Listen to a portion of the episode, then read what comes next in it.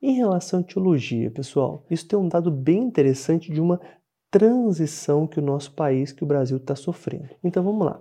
No Brasil, o principal agente etiológico da endocardite infecciosa ainda é o Streptococcus. Nos países desenvolvidos, a gente tem cada vez mais um aumento do Staphylococcus, de tal forma que o estáfilo já é o principal agente etiológico da endocardite nos países desenvolvidos. E por que essa transição?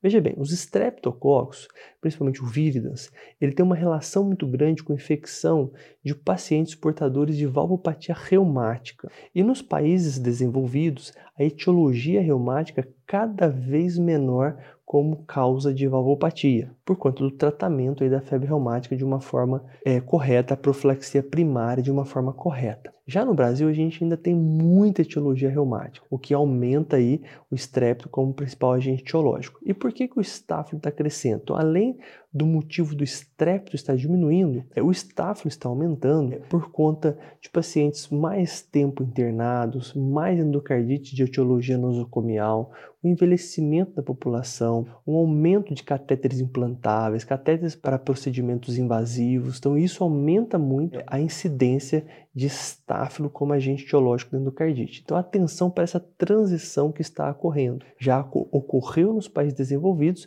está em processo de acontecimento no Brasil.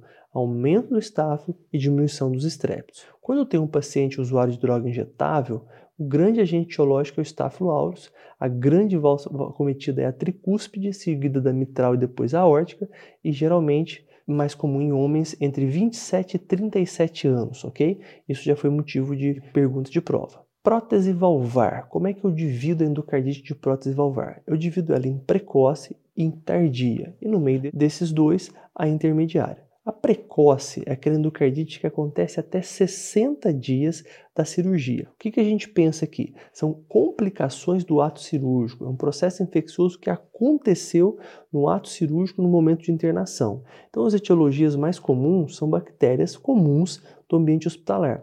Estafilocoagulase negativa, principalmente é, o epidermides, o Staphylo aureus, bacilos gram-negativos, enterococcus e os fungos. Já a endocardite de prótese valvar tardia, ou seja, acima de um ano, a etiologia é a mesma da válvula nativa. São os estrépitos, Staphylo aureus e enterococcus. De dois meses a um ano, ou seja, de 60 dias a um ano, onde tem um intermediário, eu tenho uma etiologia mista, ora mais comum precoce, ora mais comum tardio.